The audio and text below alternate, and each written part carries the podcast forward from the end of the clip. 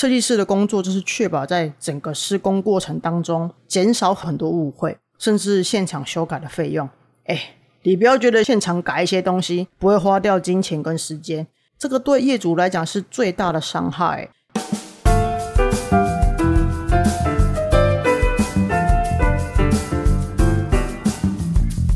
Hello，欢迎来到 Happy Halloween。我是想要突破舒适圈、正在发展新职业、发现艺术新趋势的室内设计师，转做风格师的 Win。今天是自说自话系列的 Win Win 开小灶之，请设计师到底要干嘛？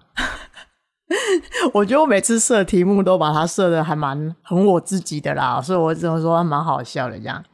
最近降二级了，大家还好吗？应该慢慢都恢复正常了，对吧？然后呢，室内设计产业又开始动起来啦。对于我们这一行来说，农历七月真的是蛮特别的一个月份。比如说，你会考虑说，你要不要在七月动工，七月交屋入住？这个跟客户的信仰有关呐。那有些人不在意，那就无所谓了。不过基本上，我个人的经验是说，在农历七月，嗯，我觉得开工应该是还好的事情。毕竟我现在我的住户平安。然后健康快乐，然后？那我自己也是平安健康快乐啦。对，就七月份开工的话，工地基本上都还蛮顺利的啦。那装潢过程也都蛮顺遂的。那毕竟有一个东西叫做农民历嘛。那我我是比较相信农民历的啦。那我也蛮会看，什么叫蛮会看日子？反正就是。我会看农民历上的日子，那我觉得到农民历上的日子去做事就好了。那你说我会忌讳农历七月吗？我倒是还好，因为我觉得，嗯，阴界跟灵界这种东西啊，我觉得只要互相彼此尊重彼此的领域，然后事先礼貌性的告知一下，所以我是一个会开工拜拜的人。工程结束之后，我也会就是在空间里面好好的谢谢，就是哎，让我们的工程顺遂这样。阴界的朋友是不会随便找我们麻烦的，反正我们平常没做坏事，干嘛怕东怕西的，对不对？我觉得只要内心正直啊，就没有什么好怕的。那像美国啊，在做室内设计的话，就不会有这种看日子的习俗。那他们只有一种习俗，就是放假不要吵。但是呢，他们也有天灾啦，比如说像在纽约就会有下暴风雪，那就一定会停工。然后像是在天空上那一种七号线下暴风雪，它一定会停车。这样纽约的暴风雪就像台湾刮台风一样啊，天灾嘛，就是没办法的事情。那在美国装潢一个家，我是说动刀动枪动到天花板或地板、水电啊、卫浴那种的，我觉得至少都要四五个月以上。那半年工期其实算是蛮常见的。反正那边计算空间的单位呢叫做 square feet，那台湾的话就是几平几平嘛，大家都很熟悉。大陆来讲的话，他们的单位就是几平方米。我刚开始在美国画施工图的时候，其实就是在考验我的数学功力，因为你要一直换算啊，你要把英寸、英尺的尺寸背下来或记下来嘛。比如说，像一般座位的高度是十八英寸，就是你要去背这个东西啦。所以说，如果你有一天你要想要从台湾去美国工作的，你要记得先把数学调整好。然后再把单位换算好，我觉得怎么又歪楼的感觉。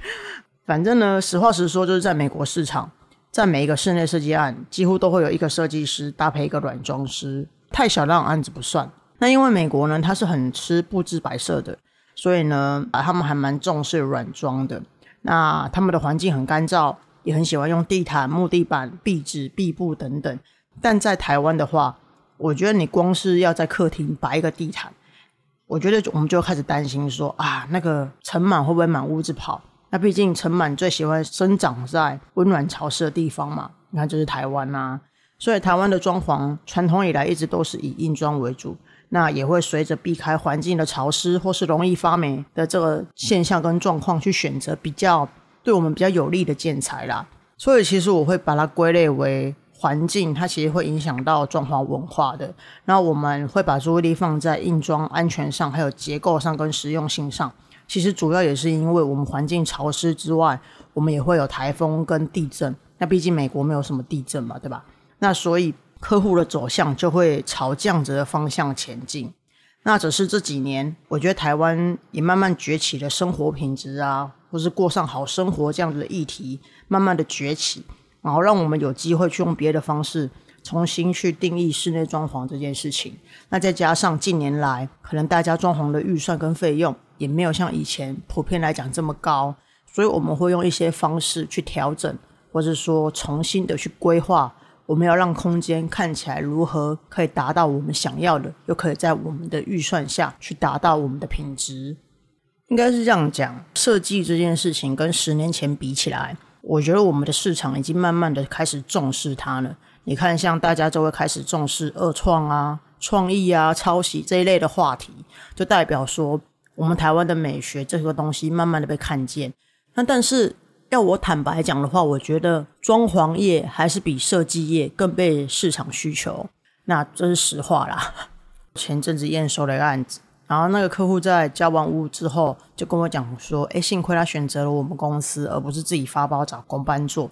他知道说，虽然找设计公司他一定会比较贵，但是可以帮他省掉很多麻烦。我也就没有多想，我就很直接的回他说：，哎，那不一定哦。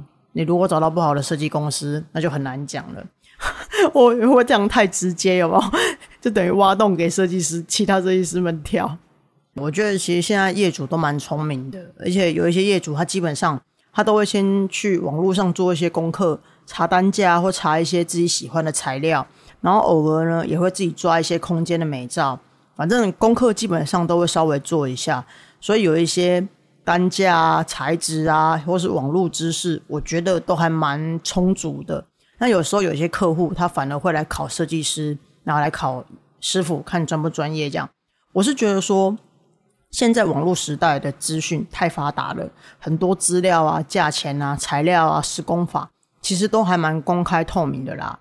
那其实像有一些网站，它有很多什么工程比价啊，比如说像你把天花板的平数 k 一 K，然后柜子几尺 k 一 K，你就有一份报价单了。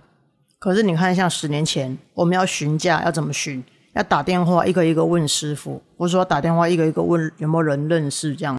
现在不用啊，网络上资讯太发达了，市场会有这样子演化。除了科技之外，还有一个是人呐，使用者的心态啦。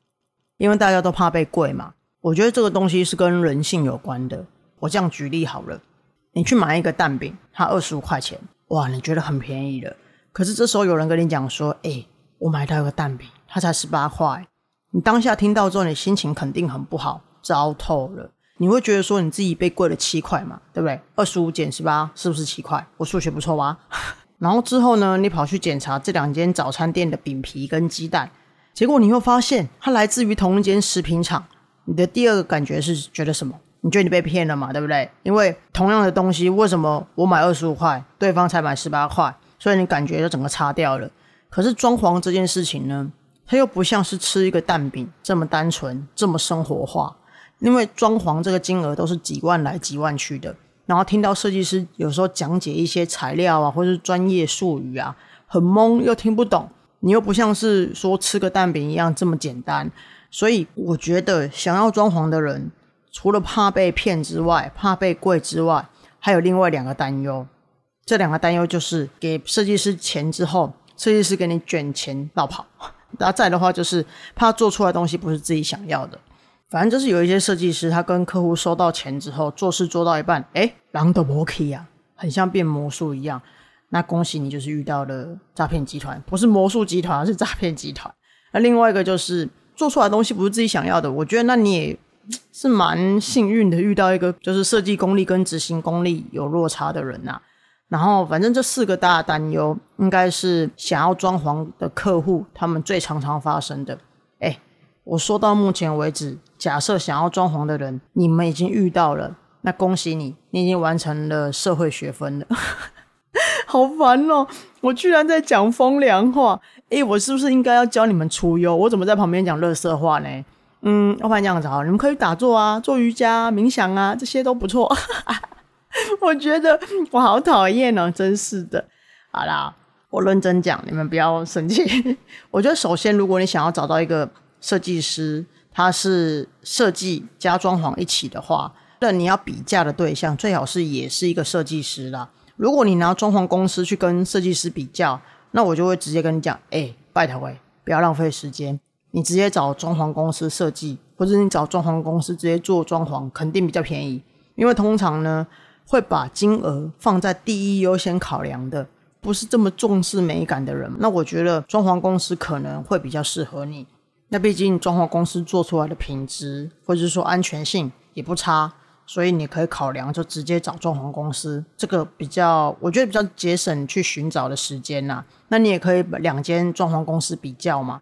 反正我觉得不要就是一间设计公司一间装潢公司比，我觉得这样肯定比不出一个所以然来，因为它两个本本来就是不一样的东西嘛。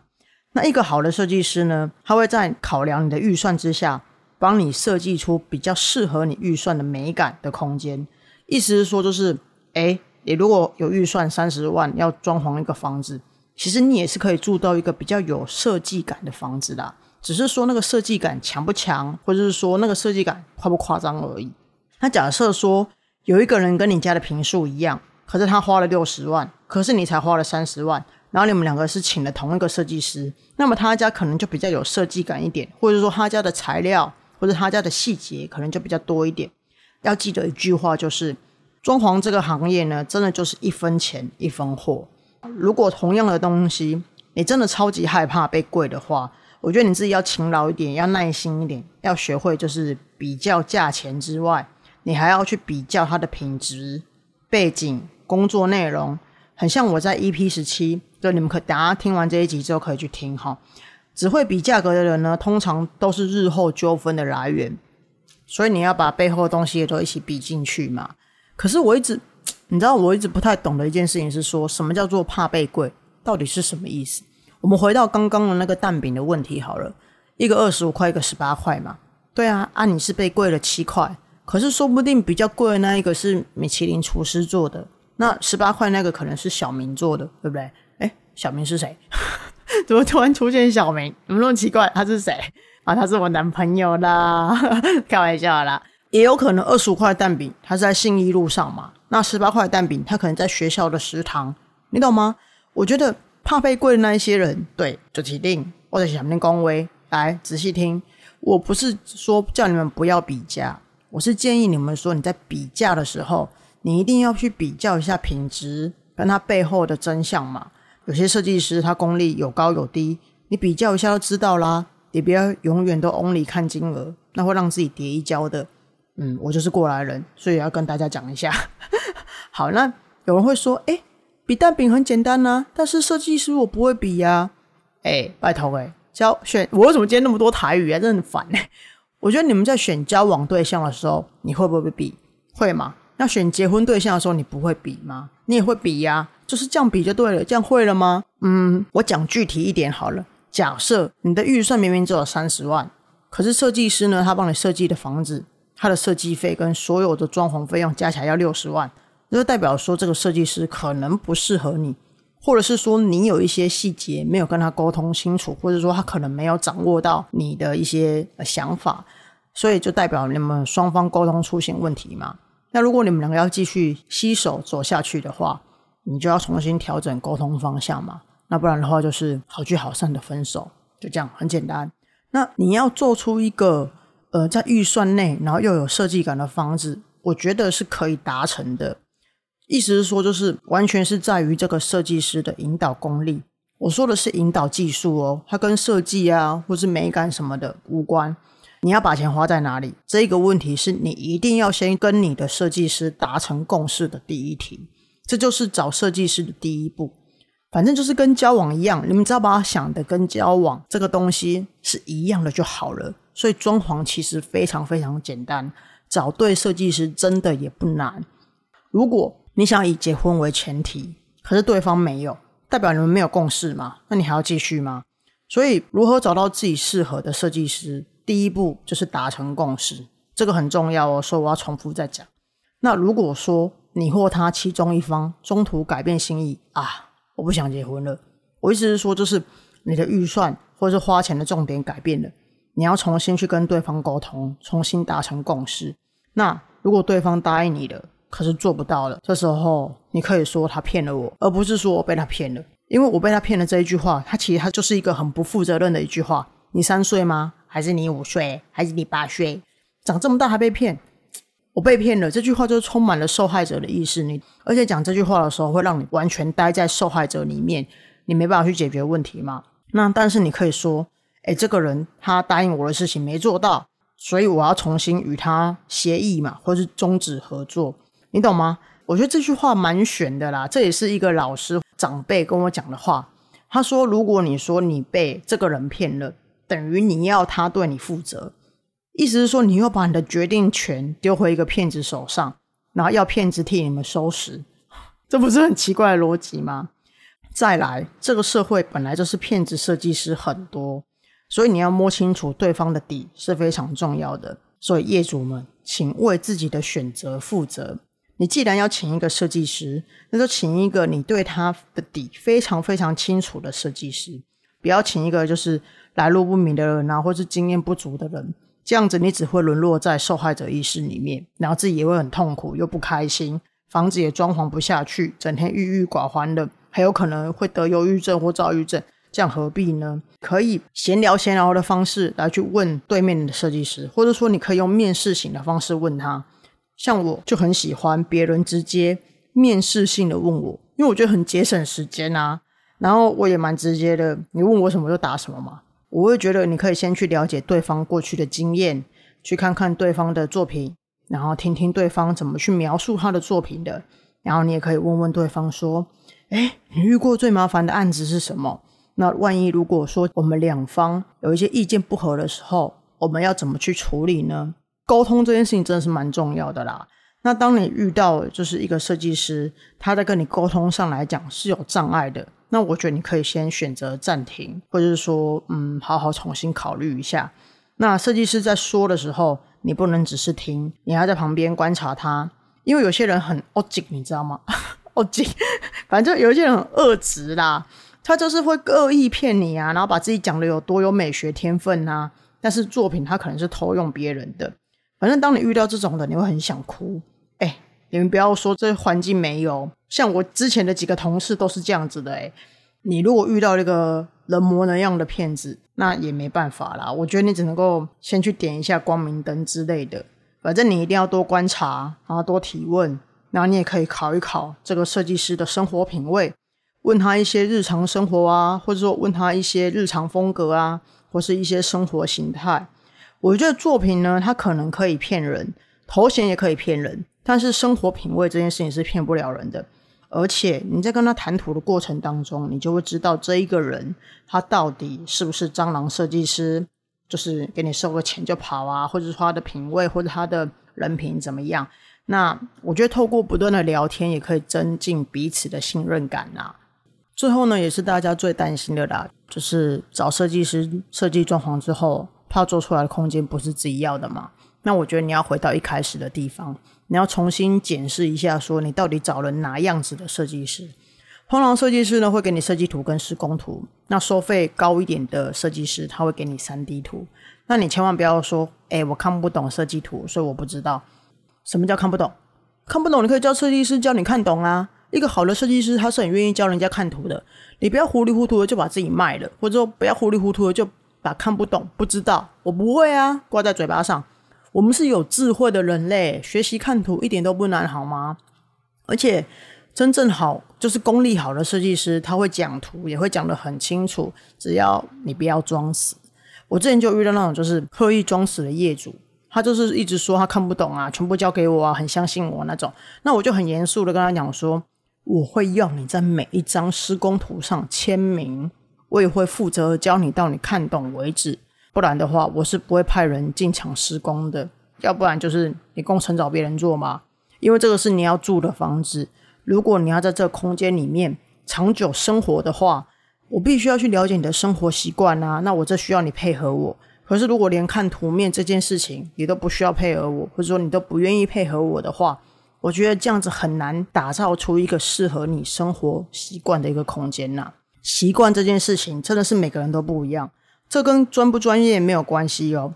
你看，像是有一些人习惯把衣服折好放抽屉、放拉篮，那有些人呢习惯把衣服吊好吊高，有些人就是习惯衣服用除尘袋装一包装装，然后收起来。那有些人习惯送洗，对不对？所以你觉得这跟专业有关系吗？我觉得业主装潢一定要跟设计师配合，你一定要把你的生活习惯跟你的设计师讲，这样设计师才有办法帮你打造出一个符合你生活使用习惯的空间嘛。那只要设计师有认真在画图，业主有认真在看图，通常做出来的东西都不会差太多。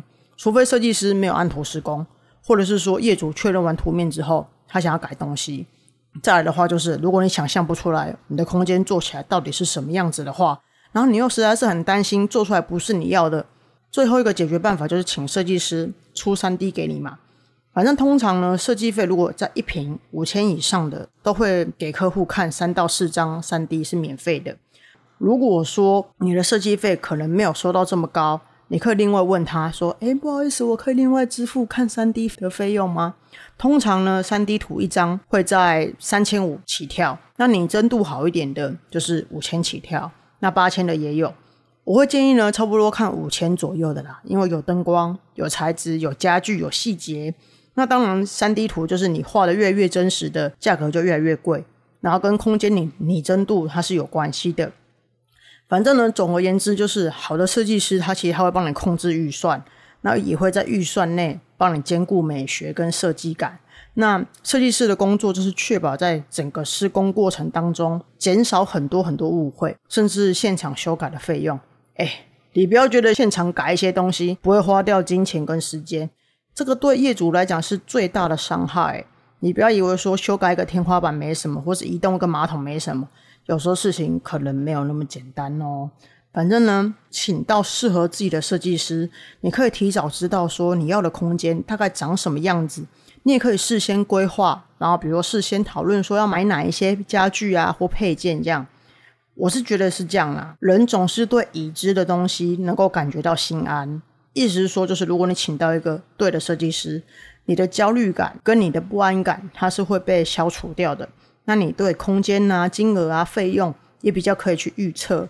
那如果你请到一个设计师，你反而是没有什么安心感的话，那你要问问你自己，到底请了什么东西哦。反正你要记得，最关键找设计师就是跟谈一场或谈一段恋爱是一样的。在一起呢，你需要勇气；分手你也需要练习。反正好聚好散就是一个智慧啦。今天的结论好奇怪哦。好啦，如果你跟我一样想要突破舒适圈，也想要做点不一样改变的话，也想要自己的 lifestyle 的话，欢迎追踪我的节目哦。谢谢大家收听，大家拜拜。